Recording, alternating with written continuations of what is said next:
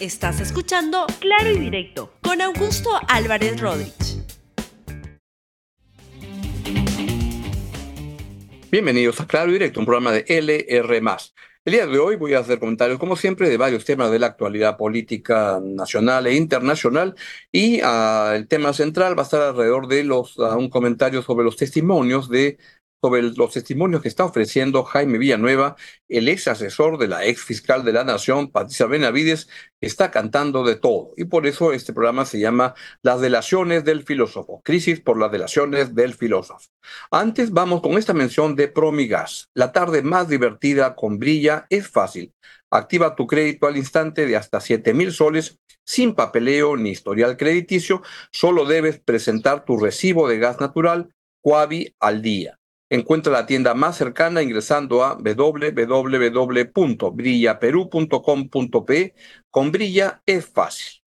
Muy bien, vamos con el desarrollo del programa el día de hoy y empezamos como siempre recordando cuántos días lleva de prófugo el señor Vladimir Cerrón. 130.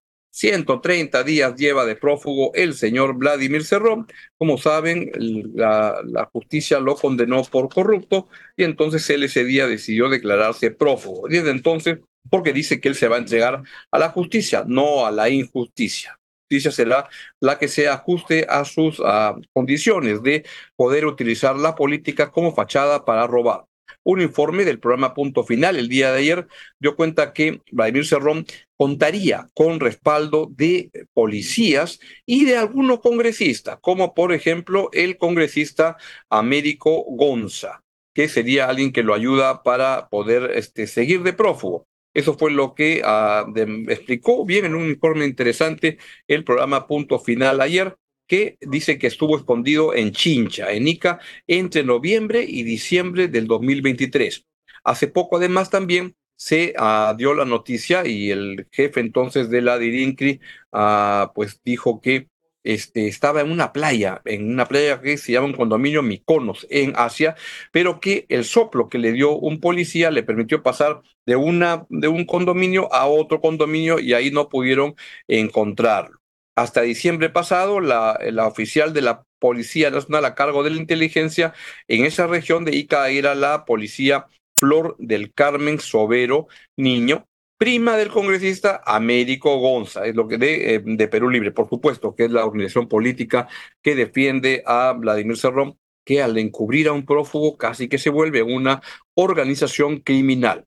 Esta señora, esta oficial Sobero, fue comandante de la policía, de la policía, uh, y el pasado 21 de diciembre fue invitada al retiro por renovación de cuadros y eh, la decisión se dio a conocer, o sea, se ejecutó desde el primero de enero. ¿Quién es esta señora policía Flor Sobero? Hermana de Patricia Sobero Niño, ex suboficial de la policía y empresaria proveedora del Estado que eh, frecuentaba Palacio de Gobierno. ¿Durante qué gobierno? El gobierno de Pedrito Castillo, no faltaba menos. Eso fue lo que reflejó el programa a punto final. Un resumen de la nota aparecida en Comercio hoy. De acuerdo con, este, en agosto del año 2021, Patricia Sobero acudió al despacho presidencial del congresista Américo Gonza y el entonces general de la policía Javier uh, Gallardo, quien al mes siguiente asumió el cargo de comandante general de la institución. Gallardo es una pieza clave en, estos, en estas investigaciones por la presunta corrupción por la que se le investiga a Pedro Castillo. Así es que así van las cosas. Pedro, uh, Vladimir Cerrón va 130 días prófugo de la justicia y ahí estamos, ahí vamos. Otra situación insólita, o aunque no sé si tan insólita, porque es lo que viene ocurriendo de hace mucho tiempo en el país, tiene que ver con las declaraciones que dio el, uh, el, el, el señor Jaime Villanueva. Jaime Villanueva es nada más y nada menos que ex asesor de la, la ex fiscal de la nación, ahí lo ven, lo ven en la, en la fotografía, ex fiscal de la nación, y justamente lo que este, él fue detenido. ¿Cuándo fue detenido? Fue detenido hace ya un mes o algo así. ¿Cuándo? Cuando se dio a conocer esas investigaciones de eh, otra fiscal de la nación que uh, investiga a la señora Patricia Benavides y lo que dice es que la señora Benavides usaba su cargo como, uh, como plataforma para que para comprar votos de congresistas a cambio de qué? A cambio de favorecer y cuidarlos a los congresistas que están este, investigados en una serie de chanfainas. Eso es lo que la acusación este, sostiene. Y detuvieron a Jaime Villanueva, que era asesor de la fiscal de la Nación, porque aparentemente este señor Villanueva era el mensajero, el que, el que hacía todas las coordinaciones para que se pudiera concretar esta organización. Esto dio lugar además a un organigrama muy bonito como los que suelen presentar los fiscales cuando van a denunciar a alguien y dijeron que era una organización criminal que tenía en la cabeza como cabecilla a Patricia Benavides y este señor Jaime Villanueva, entre otros, otro profesor también, señor Manuel Girao, también era parte, bajo esta versión, esta este, investigación de la Fiscalía, este, era parte de, esa, de este equipo que cometía actos de corrupción. Así fue que detuvieron a Jaime Villanueva y entonces Jaime Villanueva al comienzo no quiso contar mucho, pero rápidamente se quebró y comenzó a contar algunas cosas ante la sensación de que no estaba recibiendo apoyo de quienes él creía que lo podían apoyar y comenzó a hablar y vaya que ha hablado en un este, testimonio que tiene 23 páginas, que está muy interesante, la verdad, en el cual habla de todo, absolutamente de todo. Y el señor Villanueva ha acusado, o en su, en su, no acusa, en su testimonio, habla de medio mundo, involucra a partidos políticos, a periodistas, a fiscales, a este, a parlamentarios, de estar usando el poder de manera indebida. Ahora, ¿Cómo se le puede creer o no? Eso es lo que yo este, me, me, interesa mucho. Y lo que me interesa mucho en este caso es que, primero, estamos muy acostumbrados en el Perú a estos testimonios bomba, estos este, testimonios que son, provocan terremotos políticos, en los cuales detienen a alguien y comienza a hablar de todo. Este, de esto hemos tenido desde Matilde Pinchi Pinchi, en el caso del, del Fujimontesinismo, hemos tenido tanta gente que, que ha aparecido cuando la, la, la que sale a declarar este, sobre estas cosas. Entonces, ya deberíamos estar acostumbrados y ya deberíamos estar además este, prevenidos de que estos, estos testimonios hay que tomarlos con cuidado, con pinza, porque abren espacios de investigaciones, pero ciertamente no son la, la, la, la santa verdad. Y entonces lo que ocurre es que hay que ver qué es, cómo, cómo se puede creer o no.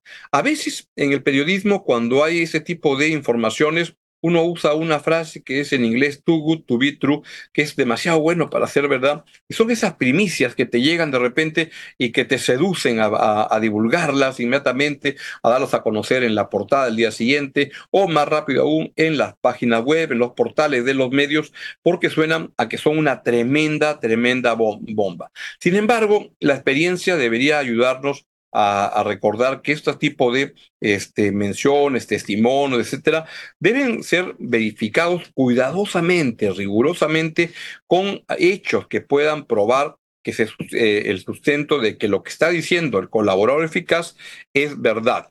Y en este caso, uno puede especular de por qué es que el señor Villanueva se ha aventado a lanzar este, información sobre tanta gente que la acaba embarrando. Pues uno puede tener muchas este, especulaciones. Uno puede creer que el señor ah, Villanueva, asqueado por lo que ha visto, quiere contar la verdad, etcétera. Una posibilidad, yo no creo la verdad.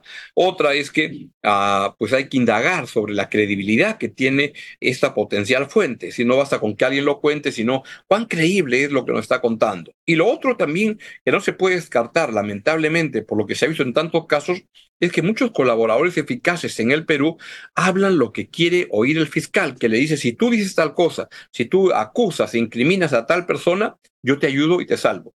Y de esos, créanme, han ocurrido y siguen ocurriendo un montón de casos que reflejan este problema de los fiscales para poder uh, contribuir realmente a que se haga justicia. Entonces, ¿qué es lo que puede estar ocurriendo?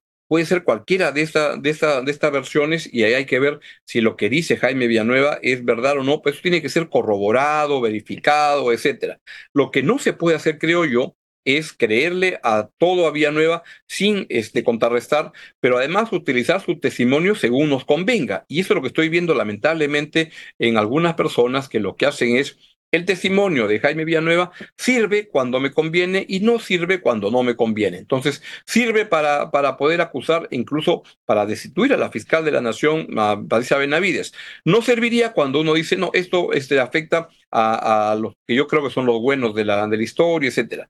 Ahí creo que hay un problema y es que en cualquier caso los testimonios de este señor Jaime Villanueva deben ser corroborados, deben ser chequeados, etcétera, porque pueden este, ser producto de muchas posibilidades que no nos están llevando hacia la verdad.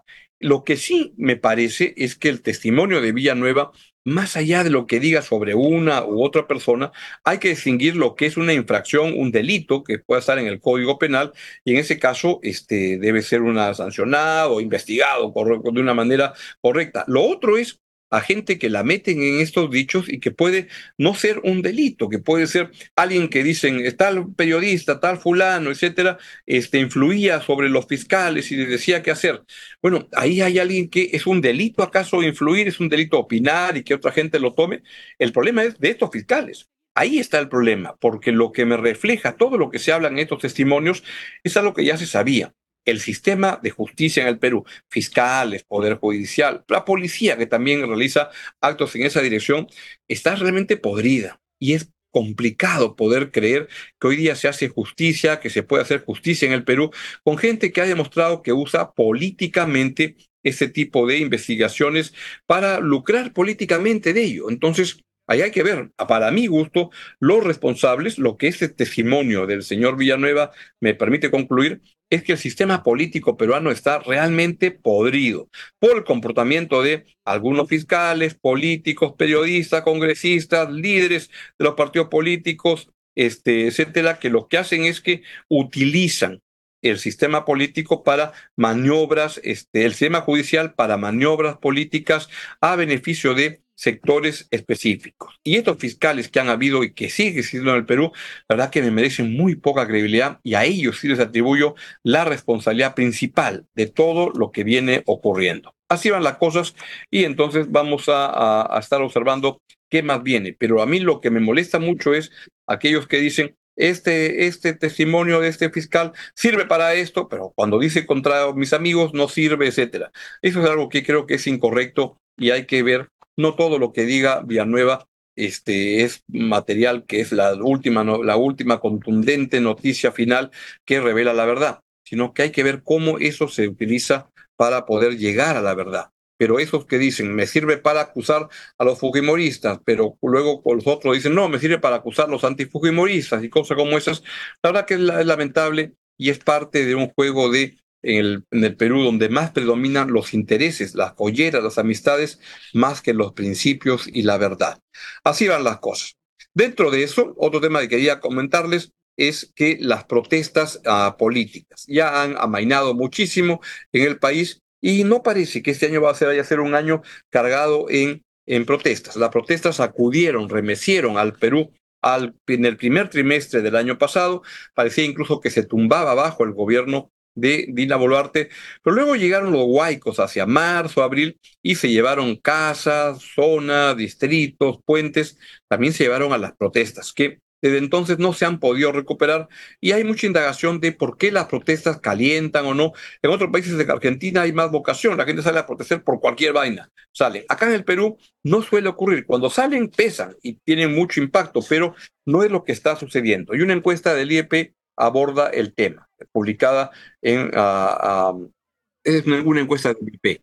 Eh, primero es, eh, ¿cuál es de estas o la posición frente a las protestas? Las protestas son necesarias para que el pueblo se haga escuchar. Eso lo cree el 72%. Y las protestas perjudican la imagen, la situación del país. Uh, eso es 18%. Ahora, no son excluyentes, ¿no? Una, una, una, una con la otra, pero sí, las protestas pues, son una, una, una posibilidad legítima que la gente tiene para manifestarse sobre ciertas este, posiciones y, e ideas y actitudes en el país. Vamos con la siguiente, por favor. O sea, 77% cree que son válidas las protestas. La otra encuesta lo que nos dice es que es lo siguiente, participación en la, uh, creo que nos hemos Esta es la, segunda, si no la saquen tan rápido.